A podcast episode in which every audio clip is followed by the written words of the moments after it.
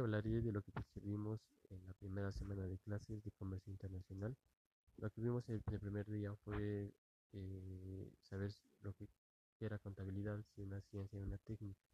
A la conclusión que yo llegué en base a lo que aprendimos fue que es un poco de los dos.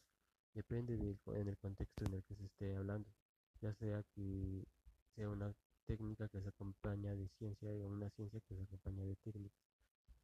En la siguiente clase vimos que eh, si, era, si era bueno tomar cosas a crédito o no.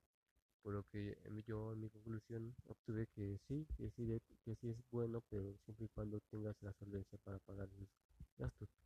El sistema de apalancamiento es un sistema muy, este, muy, muy eficiente siempre y cuando uno sea responsable en cuanto a saber si, si va a poder pagar o no.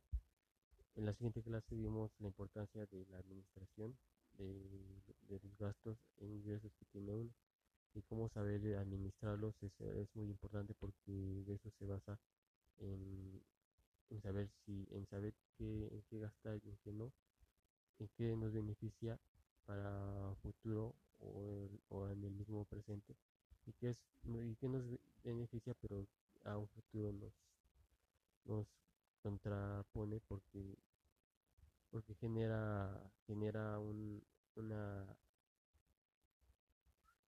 conformidad en el presente pero en el futuro puede afectarlo. Esas tres clases son las que esos tres puntos son los más importantes en, uh, que pude aprender en esta semana. Espero que haya servido mi podcast para la explicación y que no se me haya yo confundido mucho